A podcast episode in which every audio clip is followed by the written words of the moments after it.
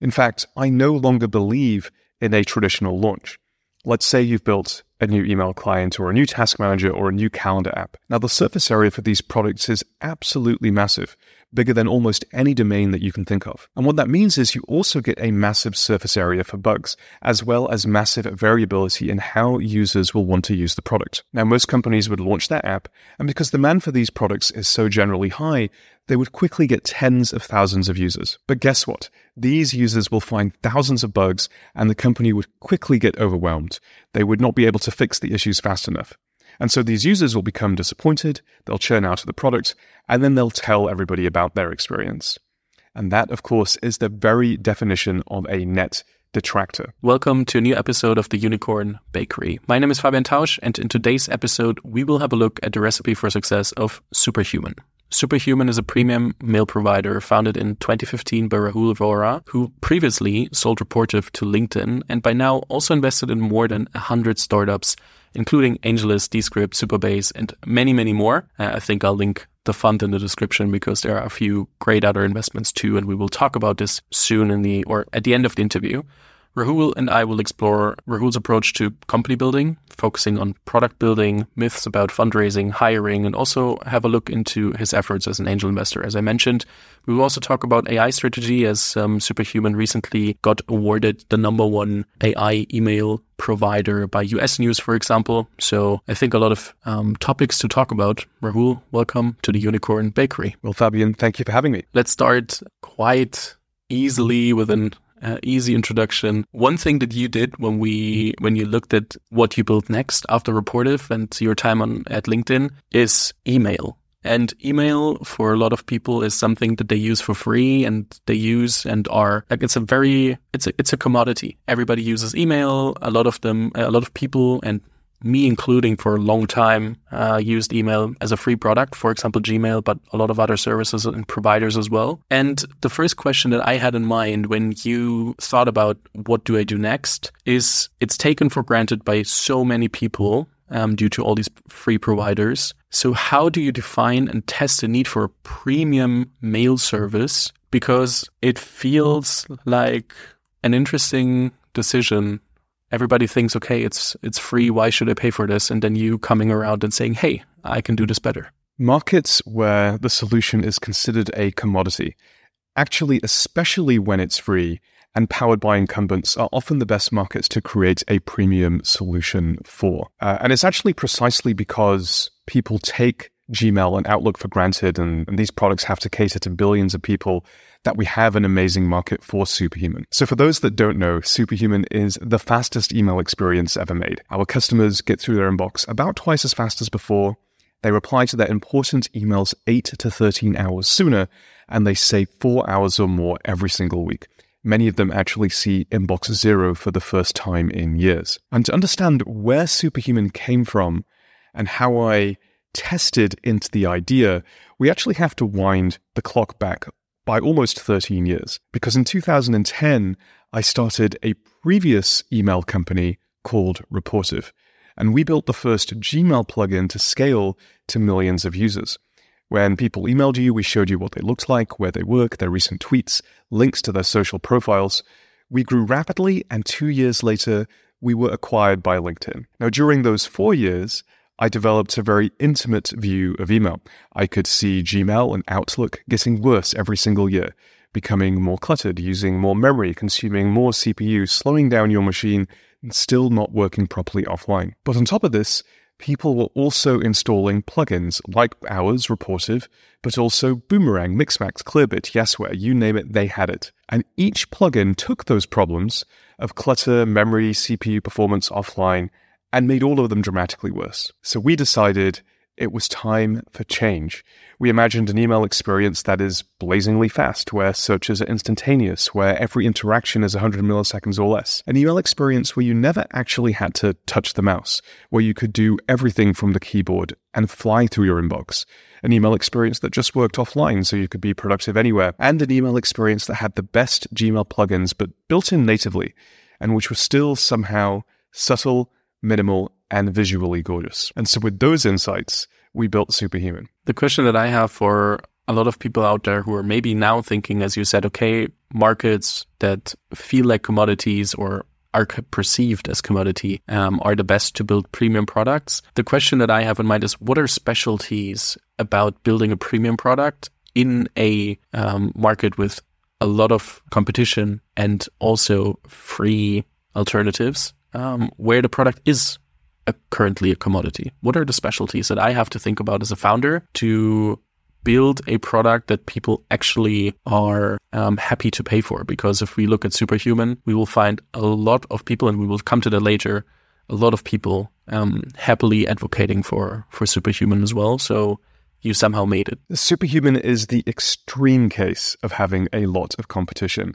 Literally, everybody has an email address, everybody has an email client whether it's something they download or the web interfaces to Gmail and Outlook. So we had to differentiate from what people already had. And from my own experience with Gmail and Outlook, I knew that there are 1 billion professionals in the world and that we spend, on average, three hours a day in our email.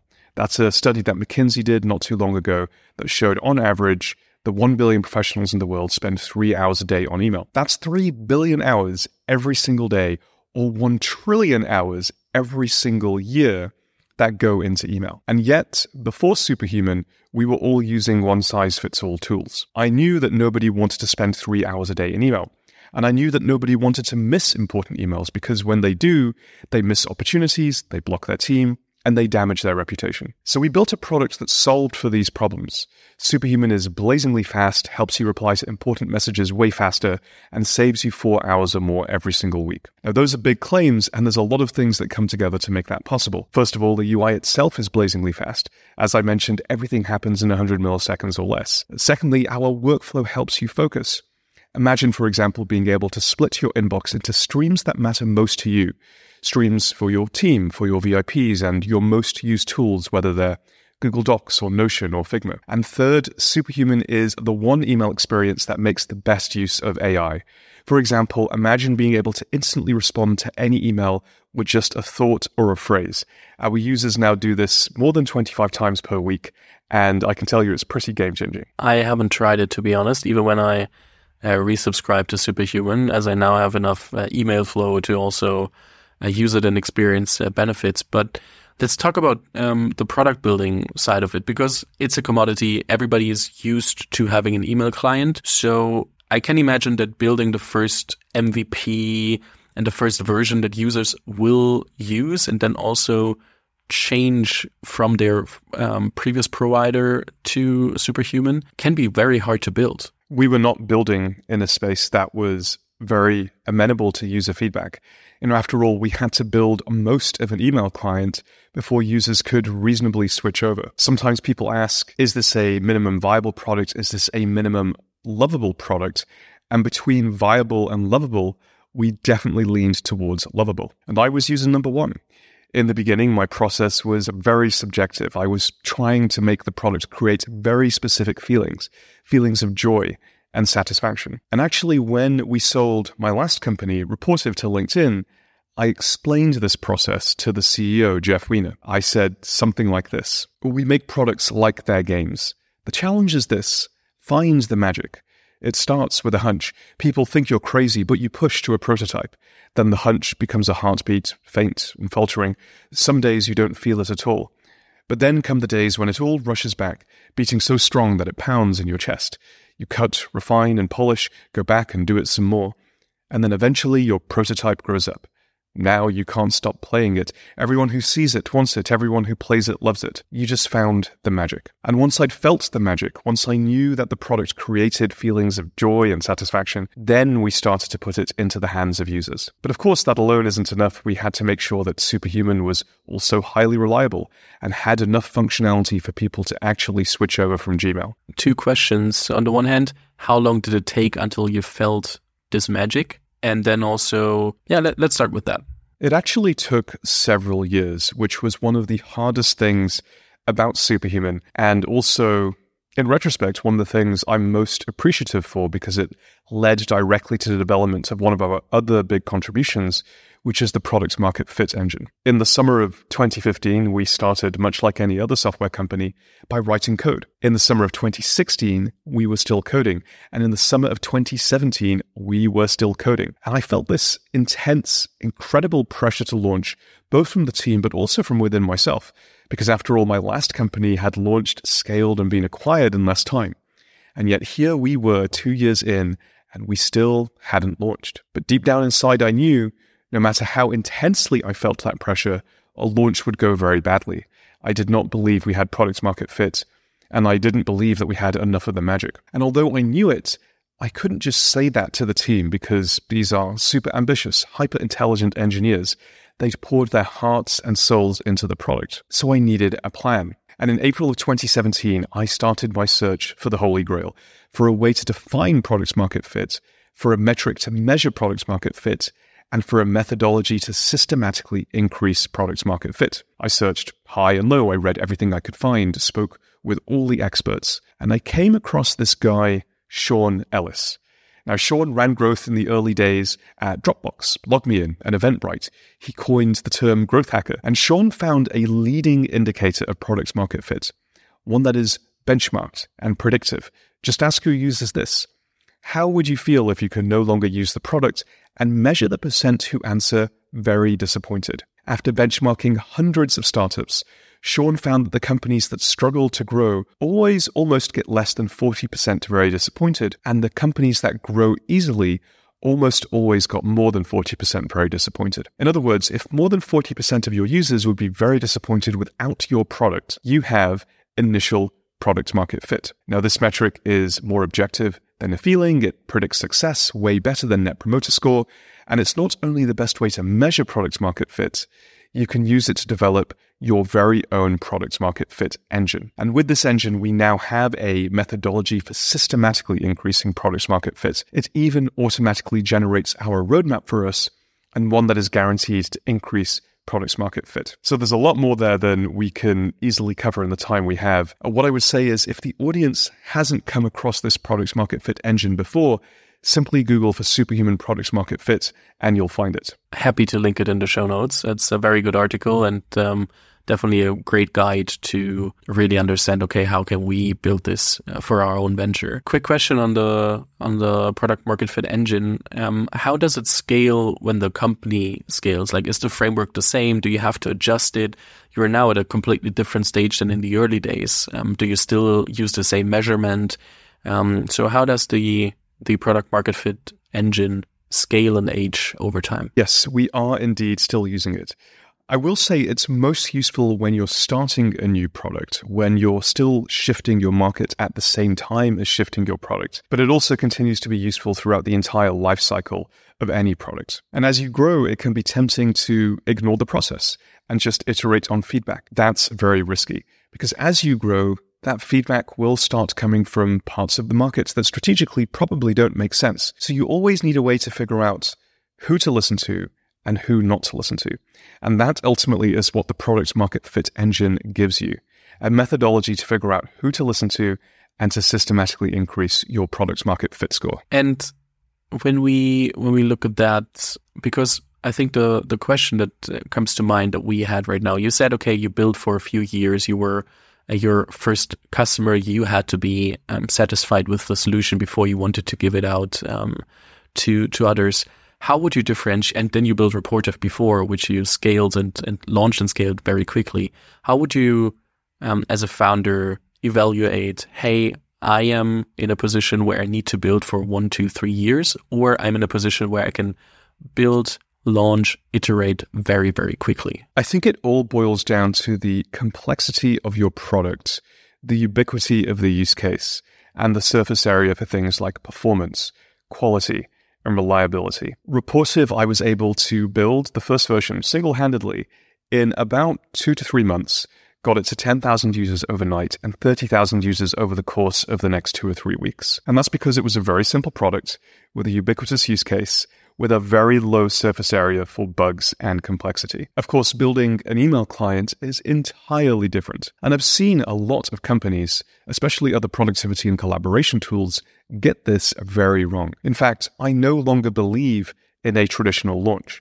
Let's say you've built a new email client or a new task manager or a new calendar app. Now, the surface area for these products is absolutely massive bigger than almost any domain that you can think of. And what that means is you also get a massive surface area for bugs, as well as massive variability in how users will want to use the product. Now, most companies would launch their app, and because demand for these products is so generally high, they would quickly get tens of thousands of users. But guess what? These users will find thousands of bugs, and the company would quickly get overwhelmed. They would not be able to fix the issues fast enough. And so these users will become disappointed, they'll churn out of the product, and then they'll tell everybody about their experience. And that, of course, is the very definition of a net detractor. In my experience, it's significantly better to do what we did, which is onboard customers at a measured pace each week. And that way you have the bandwidth to fix any issues they might find and then to focus on making them exceptionally happy. I think that's interesting. So, um, for everybody who didn't follow Superhuman for a while, it was the case that I had to um, sign up for a waiting list and either get invited by someone who already uses the product or wait a little until I am able to to join and use Superhuman. And I think you did this until uh, 2023, if I'm correct. I'm not a thousand percent sure if it was 2022 or 2023 until I was able to sign up myself. That is a great question. I believe it was around the 2021 2022 era when we finally retired the waitlist. And a lot of people think about the waitlist and take away the wrong lesson from it, thinking that perhaps we did it to create the fear of missing out or to create the nightclub effect where you see a long line of people wanting something and therefore maybe you want the same thing, perhaps just a little bit more. But that actually couldn't be further from the truth. That's not the reason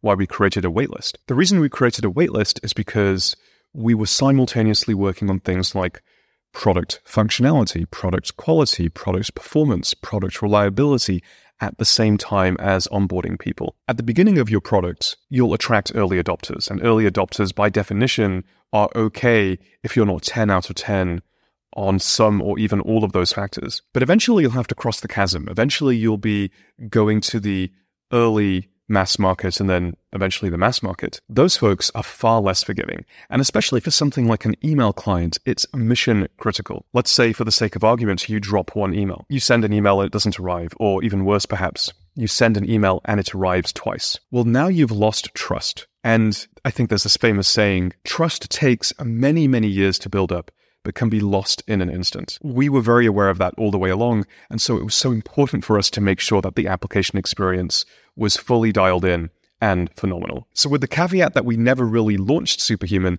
and that it was just gradually happening over time, there were many things that we looked at as we started to peel away the waitlist.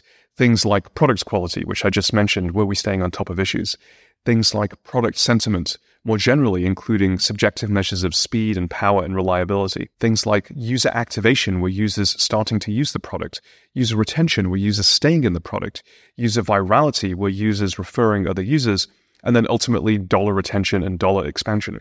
Were users continuing to pay for Superhuman and were they growing their teams? The year when we finally peeled away the waitlist, I think we'd took care of the last two main reasons why people couldn't use Superhuman, which was number one, Superhuman for Outlook, and number two, Superhuman for Android, both of which now exist. Okay, fair enough.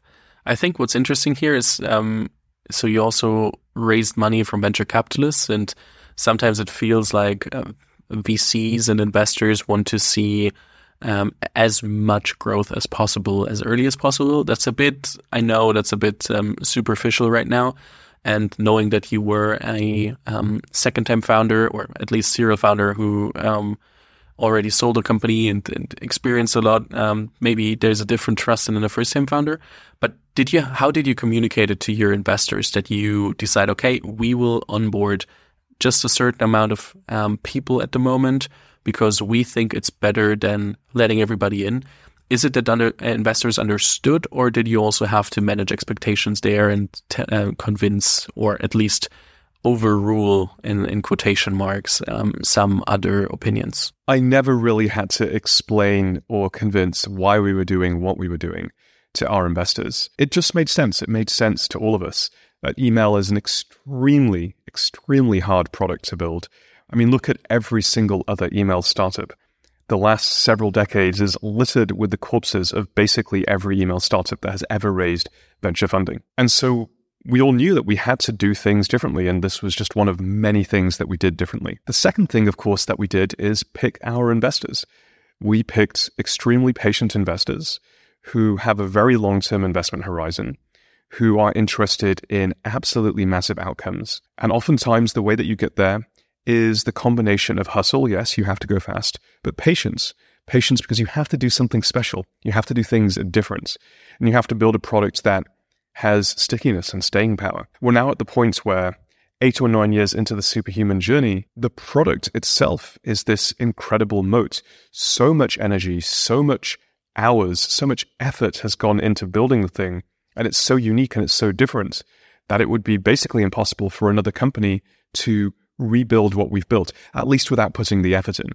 It's not necessarily rocket science, but it does certainly take a very long time. And what happened from the day that you, in quotation marks, officially launched? Um, how did the growth change? Like, did you convert the waiting list and people were like, yeah, okay, we're all there? Did, did something unexpected happen when you then publicly announced, okay, hey, everybody can use it now? We never actually made a public announcement that everybody can use it. And even in switching over from waitlist to non waitlisted, from concierge VIP one on one onboarding to what we do now today, which is self service by default, but anyone can opt into the concierge onboarding. All of those things were gradual. For example, if we look back at 2023, we launched a lot of things, including Superhuman AI, Superhuman for Windows, Superhuman for Android, Auto Summarize, Superhuman for Teams, and more. But I wouldn't say that we quote unquote launched in 2023. Building a startup is always a constant process of improving, iterating, and launching. It is never this binary affair. Do you, or what do you think are the biggest misconceptions about launching a product um, that m- many founders have? You're investing in a lot of uh, founders, so you might hear quite often, hey, we're launching tomorrow. So, what are the most common misconceptions about the launch? I think the biggest misconception is the launch is a thing that will bring in this influx of users that will then turn into an ongoing stream of users. At best, it's a one time spike. Let's say you're lucky enough to get press coverage. And even that spike usually has a very low intent users. They may be early adopters, and early adopters have pros and cons. The pros, of course, are, as I mentioned, they have generally lower requirements for things like reliability and performance. Although the flip side is they really love it when products have those things. But the other side of the coin is they're also quite fickle. Just as they moved on to your new shiny thing, they may well move on to the next new shiny thing. And many founders don't realize that. So to do a great launch, you need to ideally have a product that really solves a, a real problem, is high quality, is highly performant, and will retain those users over time. And then in addition, you need to build a company with go to market or distribution channels that continues to acquire new users over time as well. Because a launch tends to be a one-time affair. I see this quite often. I think um, was it uh, Brian Chesky who said, "Okay, we launched so often because nobody cared about our last launch that we just decided, okay, we can launch Airbnb again." I, yes, I think I've I've heard that in podcasts of his, and I completely agree. No one will care for most of the things that you launch. So, what do you do? Well, keep trying, keep trying to get as much noise and attention behind every launch that you do. But the corollary is fundamentally do not rely on launches to be a growth strategy. Do not rely on launches to bring in high quality users. If you're lucky, they'll do some of both of those things, but they are not a user acquisition strategy. Fair enough. Um, one thing you said, okay, you have to have the magic um, and to feel it while you use the product. And uh, you are a uh, game designer by heart, and I often, when I talk to to founders, I often hear, okay, yeah, we have to gamify our product a bit more, and we have to make it more engaging. And when I listened to a lot of uh, your podcast interviews, and I listened to many, many of them because I wanted to um, dig a bit deeper in some in some questions. Just to to start, what is the biggest difference between game design and gamification? and what is relevant for which use case? Well, I would start by saying this gamification does not really work. Game design works, but game design is not gamification. It is not simply taking your product and adding points or levels or trophies or badges. And to understand why gamification does not work, we have to understand human motivation. And there's a very interesting study from Stanford that demonstrates the difference perfectly. In the 1970s, the Stanford researchers recruited children aged, I think, about three to four years old. And all of these kids were generally interested in drawing. Some kids were told they would get a reward, a certificate, with a gold seal and a ribbon. And some kids were not told about any reward, so they did not expect one or even know of one. And each child was then invited into a separate room to draw for six minutes, and afterwards they would either get the reward or not. Now, over the next few days, these children were observed to see how much they would continue to draw by themselves. The children with no reward spent 17% of their time drawing, but the children who expected a reward well, they only spent 8% of their time drawing. The reward had halved their motivation. So, what's happening here? Well, researchers differentiate intrinsic and extrinsic motivation. With intrinsic motivation, we do things because they are inherently interesting and satisfying. Whereas with extrinsic motivation, we do things to earn rewards and achieve external goals. And that's the problem with rewards. They massively undermine intrinsic motivation. And that's why gamification does not work. When gamification does look like it's working, I actually think it's because the underlying experience was already a game. So the real question becomes what is game design? And as you know, I've been obsessed with game design my entire life. As a kid, I learned how to code just so I could make games, and before I was a founder, I worked as a game designer. And as a founder, I've gone deep into the principles of game design. And as it turns out, there is no unifying theory of game design. To create games, we need to draw upon the art and science of psychology, mathematics, storytelling, and interaction design. And at Superhuman, we've identified five key factors to consider. These are goals, emotions, toys, controls, and flow. And across these, we've identified many principles of game design. One principle would be make fun toys and then combine them into games. It's can you name a few examples because I think it's super hard for people to understand okay how do I use game design to make emails better and um, I think of course one one way would be uh, using it but at the other hand maybe we can throw in a few examples right now. Sure. Well, let's take the principle of making fun toys and then turning them into games. Let's actually start with this question. Are toys the same as games? Because they do seem different. We play with toys, but we play games. A ball is a toy, but football is a game. And as it turns out, the best games are built with toys. Why? Because then they're fun on both levels the level of the toy and the game itself. In Superhuman, a favorite toy is the time autocompleter. This is the thing that you use to snooze emails and set reminders. You type whatever you want. It can be gibberish, and it does its best to understand you. For example, 2D becomes two days, 3H becomes three hours, 1MO becomes one month. And the time autocompleter is fun because it indulges playful exploration. What can it do? When does it break? How does it work? It's not long before people start doing this. Hmm. I wonder what happens if I keep typing 10. Well, it turns out that's October the 10th at 10:10 p.m. Or how about a sequence of twos? That's February the 2nd, 2022 at 2 p.m. And then you start typing more complex inputs like in a fortnight and a day. And it's not long before you find pleasant surprises. For example, time zone math happens without you thinking about it. 8 a.m. in Tokyo is 8 p.m. Eastern. And then most people are delighted to find out that if you really want, you can snooze emails until never. i.e., you can literally type in never and the email will never come back. So I would say to our listeners, consider the features of your own product.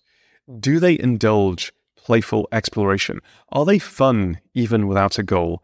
And do they create moments of pleasant surprise? If so, congratulations, because you have a toy and you're well on the way to building a great game. Does every product have to be a game and therefore has to uh, include several toys that I can use, or is it only for, let's say, email providers? Oh, it's definitely only not for email providers.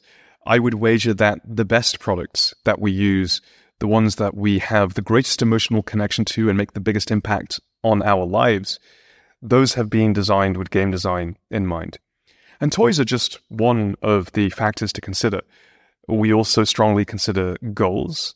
Games have great goals, and there's definitions what makes good goals, emotions, controls, and flow. And if you think about any great product, goals, emotions, toys, controls, and flow have all been taken into consideration. Fair enough. I think it's uh, just helpful to to uh, open that. I think. Would you say it's still relevant if I'm thinking about uh, like game design? If I'm thinking about super, super specific B2B uh, software for the enterprise level of customers? Or is it because you started um, with one person in mind first and then build out into teams just because people and, and founders might have in their head, like, yeah, but it's not applicable to what I'm building? I don't think it matters whether you're building for teams first or for individuals first. But maybe some factors to consider are how much time people spend in your product. The uh, for Superhuman, 58% of our users spend three hours or more every single day in Superhuman. It's a lot of time. It's more time than they spend in any other product. So for that reason, making it an enjoyable experience, making it fun to use, making it playable almost is very worth the effort. It may not be true for something that perhaps you only spend three minutes a day in. Fair enough. I think um, that's a very good measurement to figure out, okay, how much effort do I have to put into the product development?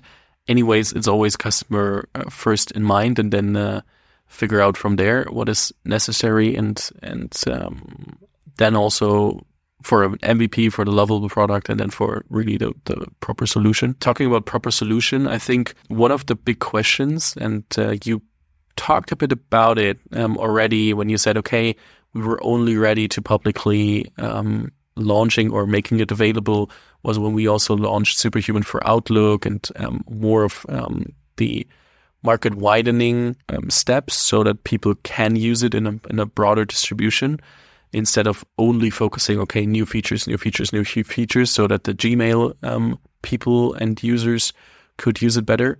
How do you trade off solution deepening versus market widening when you um, build your product? When do you have to focus on solution deepening, and when is the time for um, a broader market? And therefore, for example, in your case, not only um, delivering um, Superhuman for Gmail, but also for Outlook? Great question. And I'm very aware that we're using internal Superhuman jargon here, so I'll, I'll go ahead and define it for folks. Solution deepening is when you make your products better for its existing users, but you don't make it accessible to more users. And market widening is the opposite. You're taking your existing product and you're making it available to more users, but you're not making it any better. It doesn't do any more. Now, in the book, the authors Gabriel Weinberg and Justin Mares of the book Traction have a great rule of thumb for this. Spend roughly 50% of your resources on solution deepening and roughly 50% of your resources on market widening. And we codified this in our product market fit engine. If you follow the engine, then pretty quickly you'll deeply understand why users love your product. And you'll pretty deeply understand what holds users back from loving your product. To increase your product's market fit score, I think you should spend half your time doubling down on what users love. In Superhuman's case, that means even more speed, even better shortcuts, even more efficient workflow, even more powerful AI, and an ever better design. But just as importantly, you should spend half your time systematically addressing what holds users back. Because if you only double down on what users love, as vision driven teams tend to do, you will not increase your product's market fit score. Whereas if you only address objections, as data driven teams tend to do, then a competitor will eventually overtake you. So, by following this process, you can actually automatically create a new roadmap, one that writes itself, balances a market widening with solution deepening, and one that also increases your product market fit score. Would you say there's ever the point where product the product market fit score is like, let's say, 100, or is there always something to do? Oh gosh, there's always something to do. I think Andrew Chen called this the law of shitty metrics, which is every metric you have, no matter how great they are, will always come down. And if you read the original products market fit engine thesis, it's pretty clear to see why this is the case. As you expand your market, as you market widen, to use that phrase, you'll be encountering users who aren't necessarily early adopters. Perhaps they're not quite the perfect use case for what you'd originally built.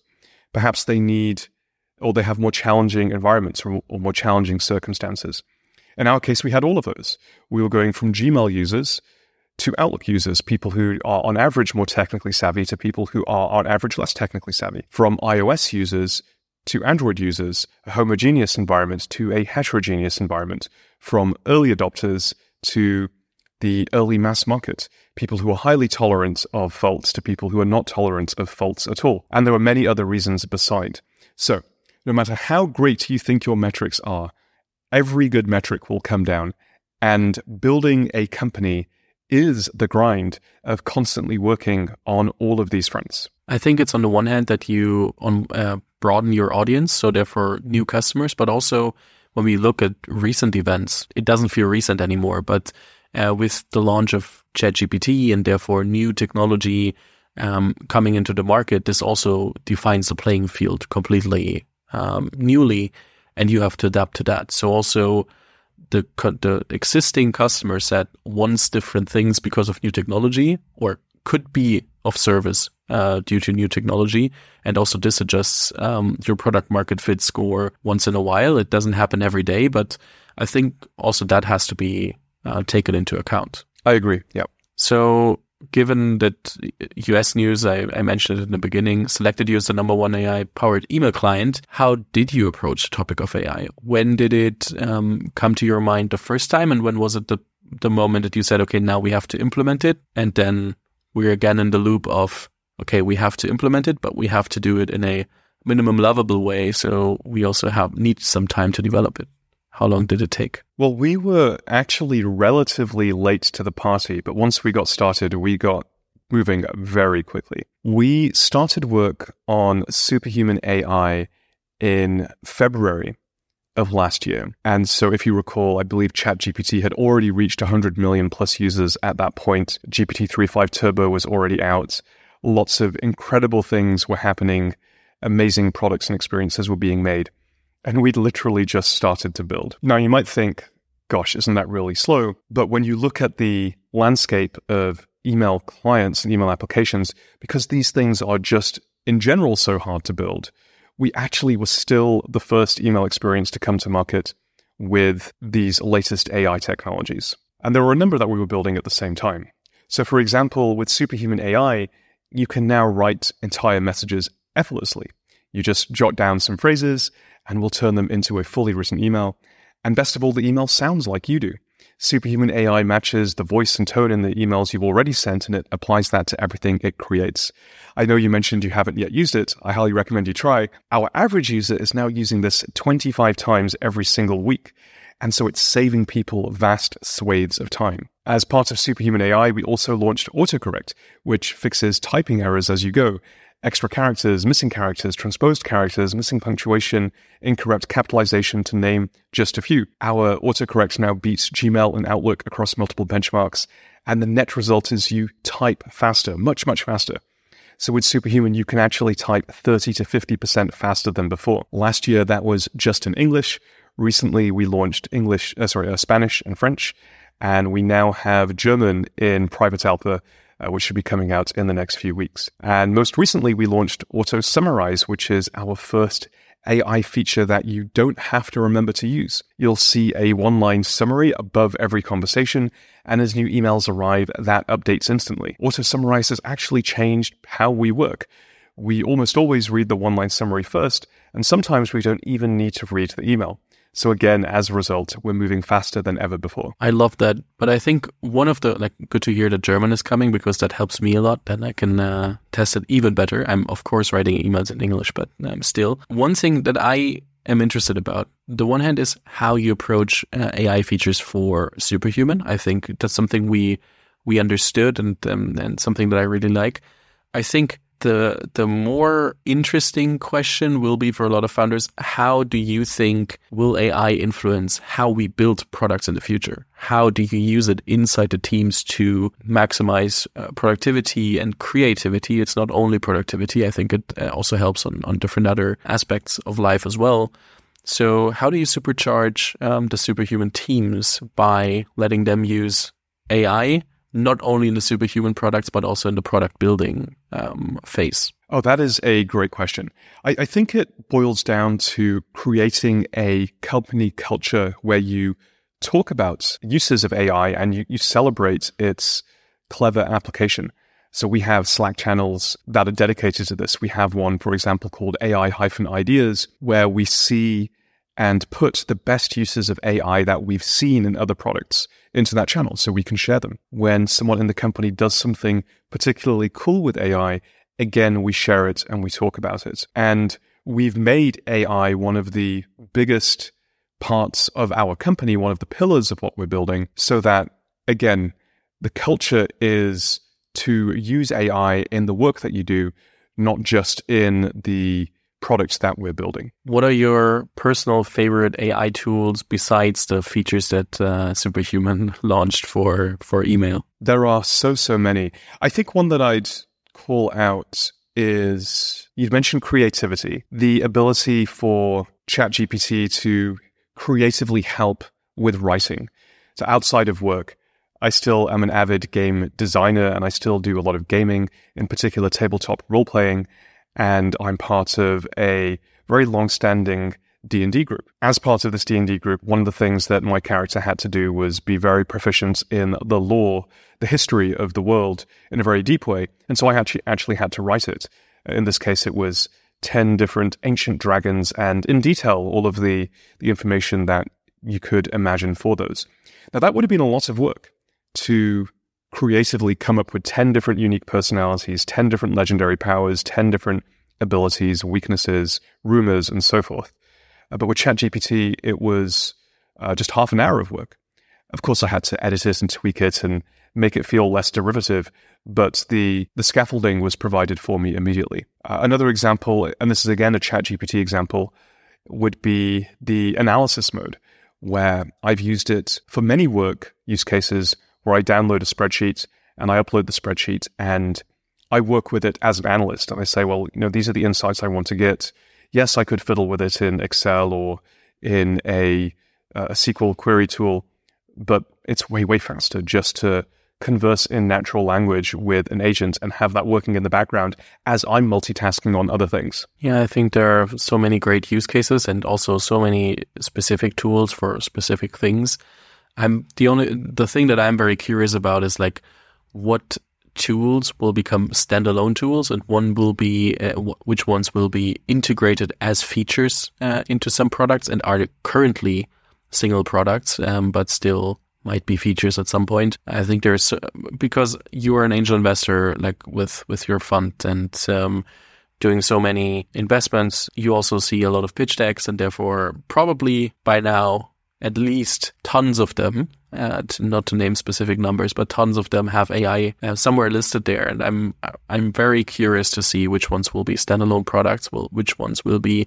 delivering solutions enhanced by AI, but AI will just be part of it instead of being the thing, because a lot of companies currently advertise AI as the thing that makes their product assumptions and also um, USPs. And I guess this will be very very interesting to see who survives as a as a standalone product and which companies will turn into features either by being bought or by others just developing it and integrating it into a product with more mass distribution. I agree.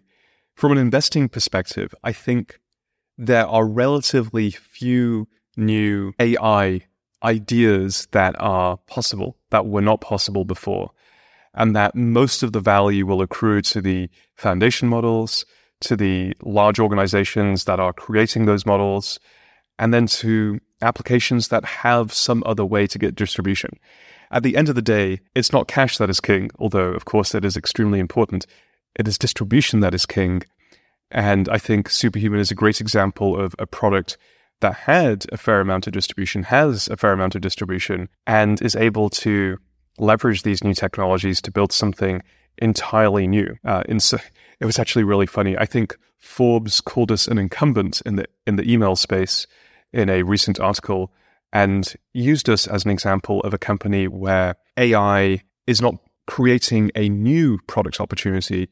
It's making an existing product even more sticky and even better. Yeah, I think that's a good example. I have one topic that I never heard you really talking about, and I think is um, interesting. You mentioned that you wrote, for example, the the product market fit framework and the engine. And uh, I guess this helped you to a lot of credibility and also personal brand in the ecosystem. Not that you didn't have it before by uh, building and selling Rapportive and a lot of other things, but you are yourself um, in my opinion, a very renowned uh, personal brand in the ecosystem. And um, not by oversharing and being loud all the time, but by being very precise and concise in w- what you share and what you don't share. What are the positive and um, maybe also negative effects of becoming a personal brand as a founder? Gosh, well, I can't really think of any negative effects. Uh, fortunately, I'm not not well known outside of a few very specific circles. If I walk around San Francisco or I go out in San Francisco, I do get uh, stopped out and about. But again, it's it's not a problem. People just generally want to say hello, or they want to say thank you for the product market fit engine, or maybe they have a question, or maybe they want to talk about superhuman, or my favorite, they want to give me product feedback uh, in which case um, I'm 100% all in, all ears, because that stuff is invaluable. Uh, but really, outside of the Bay Area, it doesn't really happen. Uh, so there are very, very few negative outcomes to that that I can think of. And of course, there are plenty of positive outcomes. You know, investors are more likely to believe that you can do what you'll say you'll do. It's easier to hire candidates. It's generally speaking easier to get press. And zooming out, I think this is, uh, and you know, there are plenty of other people who've done this far better than I have. I'm but a small example, but it's a good example of power of compounding effort. I knew I wanted to be an entrepreneur since I was 15 years old. And almost every single thing I've done in my life, but I've had a few detours, like I started a PhD and dropped out, but even that was to start a company. All of the things were in pursuit of being a founder. And so when you pursue something doggedly, the effort really does compound over time. And so in my case, it's turned out one of the valuable things has turned out to be personal brand. Uh, but for, I think for every founder, it's different. And every founder finds a way to make their efforts compound. What are the measurements for yourself um, to decide, okay, do I put out content about this or not? Because I think once you had an article like the product market fit engine, pretty much everybody who starts a company, especially in the US, but also all over the world, starts getting recommended and uh, reading. And I think it, for me, sometimes it creates like a different scale, super small um, and niche here, mostly in Germany, sometimes Europe, US, but with the podcast or something. If I if I um, see okay a podcast performs super well compared to others, it sometimes feels like there is a bit more like bit more weight uh, for me to create the next piece of content that might um, achieve such uh, success. Do you have that when you think about, okay, how do I present a new framework? How do I present a new topic? Because in most of the podcasts that I listen to, everybody wants to talk about the product market fit engine, for example. Then there is gamification versus game design. So there are a few topics, but how do you think about um, what topics to position yourself with? It was really those areas where I genuinely felt like I have a extremely unique insight or a way of presenting or codifying the information to the technology audience such that they hadn't seen it before and that it would have massive impact. And I think both the products market fit engine and the game design work are examples of that. They're, they're very unique. I happened to be a professional game designer before I was a founder, and so I was able to translate that world into Silicon Valley language. And I don't know how I stumbled across or invented the product market fit engine. I mean, it was really just bashing my head against the problem and applying my computer science mind to it. But once I'd figured out the algorithm, I was like, wow, this actually really does work. And we can start to turn what has historically been an ineffable art into a science. That's the bar. It's not really starting from the perspective of, well, you know, let's build something that every founder will read. That was a very valuable side effect. Really, the primary motivating factor was I've got this thing and everybody needs to read it. So we have a few more of those things in the pipe. I'm not going to share yet exactly what those are because they're still ongoing experiments internally.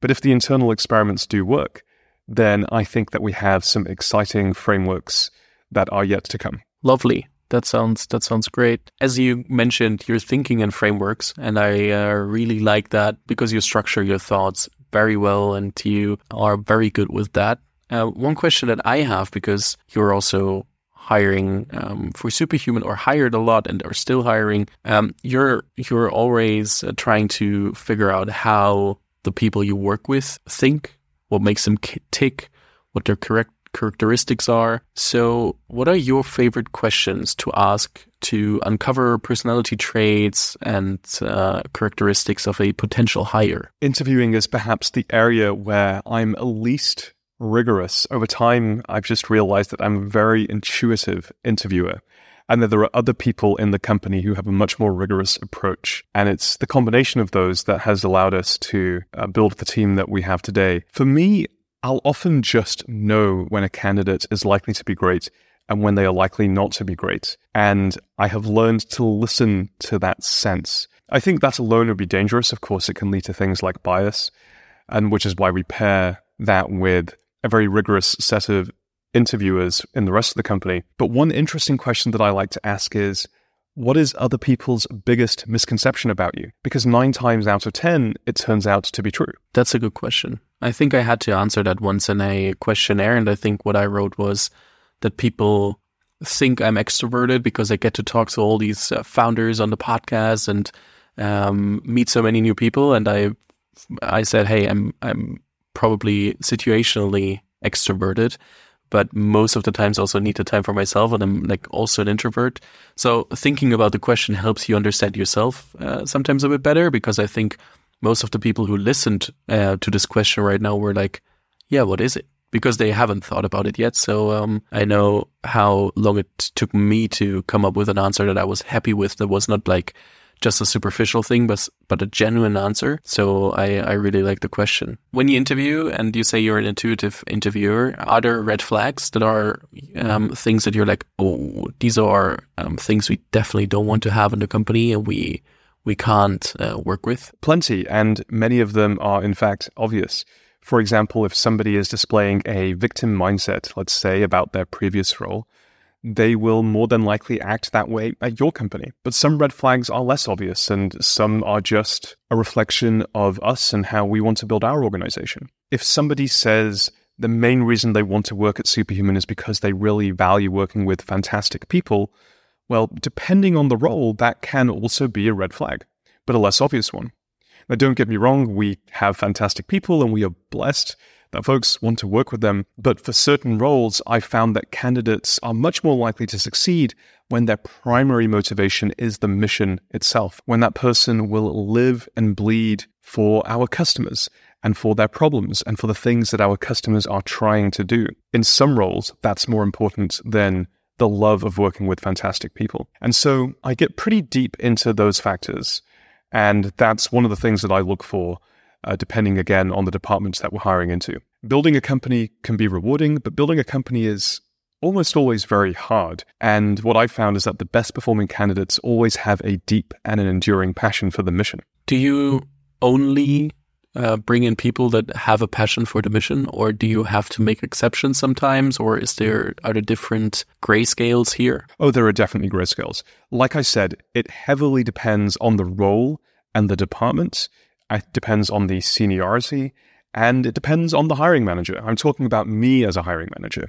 So the people that work for me, I need to be absolutely mission driven. But that's just me as a manager and me as a leader. We have hiring managers in the company who don't require that quite so much as I do. And again, that's okay. It really comes down to knowing your own needs and your own preferences as a leader and as a manager of people. Fair enough. And quick roundup because we um, will run off uh, out of time if I ask all my questions. But going to your um, yeah, job as an angel investor from time to time, we already stated that you're a framework person. So the question that I have is, how do you approach investing in startups? What is your framework for investing, evaluating um, startups? Um, how do you look at all of those? I look for three very specific things. First, I look for founders who have the following magic combination of they know how to make something people want and they know how to make people realize they want it. Because if a startup only has one of these, we've talked so much about distribution, it will unfortunately not be able to succeed. Secondly, I look for founders that demonstrate exceptionally high value of grit. And I think of grit as the combination of passion and perseverance. Passion means that the founder will not easily get distracted with new interests or goals, and perseverance means that the founder will follow through on things despite very difficult and hard challenges. And the founders that are both persistent and relentless in moving forwards are the ones that make their startup successful. And then thirdly, I look for the possibility of a billion dollar outcome. Not all products and not all markets support that. And many times when we end up passing on great founders with a good business, it's because we were not able to get to conviction that the business could support a billion dollar outcome. I also think that's uh, a question that often uh, founders have to ask themselves because if they want to raise money, they need to deliver that. And often you don't get money if you're not able to show that you're trying to deliver it. But um, still, uh, if I talk to founders on, hey, why do you want to take investment? They are often not aware that they have to or should build such a company when they really raise money, especially from venture capitalists. So, um, super important question for everyone to ask themselves. And out of personal interest, because um, throughout the years, and um, I think there are prominent examples um, also as a, as podcasters who who did it. Um, people to- uh, told me, "Hey, you should start a fund. You should start investing uh, into startups." Uh, probably more as an angel fund, um, less than a like concentrated uh, portfolio with um, competing for the lead in a round. If you were in my position, and um, we will not judge if the deal flow that I would have or anything is is well enough, but more out of my position with there is distribution, there is probably the possibility to get uh, capital for a fund.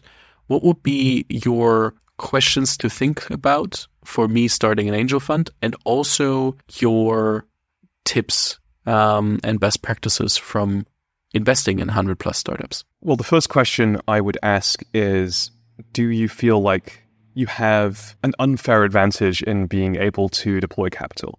And I think we've seen from folks like Harry Stebbings and many others in the industry that having a well respected, widely downloaded podcast is indeed a big advantage. And if you can parlay that into deal flow, especially given your location, you probably have access to deals that other people don't necessarily have access to. You might be able to make some really interesting investments. So let's take that for granted. Let's assume that you actually do have access to unique deals. Let's also assume that you're good at picking because, for whatever reason, you're a good founder yourself. You stay up to date on uh, how to pick and where the opportunities are. The only other thing I would point out is raising a fund then requires time, significant time. Uh, and the more that you raise, the more time it takes to deploy. The only way that I've been able to be an investor is to do it with somebody else. My full time job is running Superhuman. It is more than a full time job. It is, of course, being a founder. It's very busy. I love doing it. I love the product. I love the market. I love the customers. And so, in order to be able to invest, I partnered up with a very good friend of mine, Todd Goldberg. Now, Todd Goldberg and I had been angel investing for a long time. I'd sold my last company, he'd sold his last company.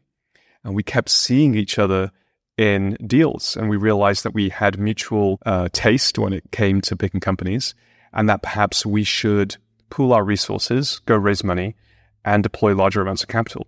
So that's precisely what we did. But whereas I spend most of my time working on Superhuman, Todd spends most of his time being an investor, whether it's the angel fund that we run together or other investments that he does. He also, for example, has an NFT fund that he runs with a friend of his who works in crypto. So that arrangement makes it possible for me and able to do in a way that I'm not shortchanging either side. Uh, I would encourage thinking about a structure like that. Thank you. Uh, I think this will uh, conclude today's interview because we spent a lot of time running through a lot of circles, a lot of uh, different topics and uh, getting an insight uh, into superhuman, into your mind, and how you approach problems, product building, and also investing and more. So, Rahul, I'll definitely link to your LinkedIn. I'll link to Superhuman for everybody who hasn't tried it or just wants to get a bit more of a glimpse what we were talking about. I'll link to the Angel Fund um, so that uh, people can have a look if that uh, would be a great investor to reach out to. And um, I'm super thankful for you taking the time. I will also link to a few content pieces that we mentioned. And uh, I guess um, if I may, at some point, um, I'll be happy to invite you again and ask you more questions. But um, let's see when and if this happens. Great. Well, I will be excited to be back. And again, thank you for having me on the show.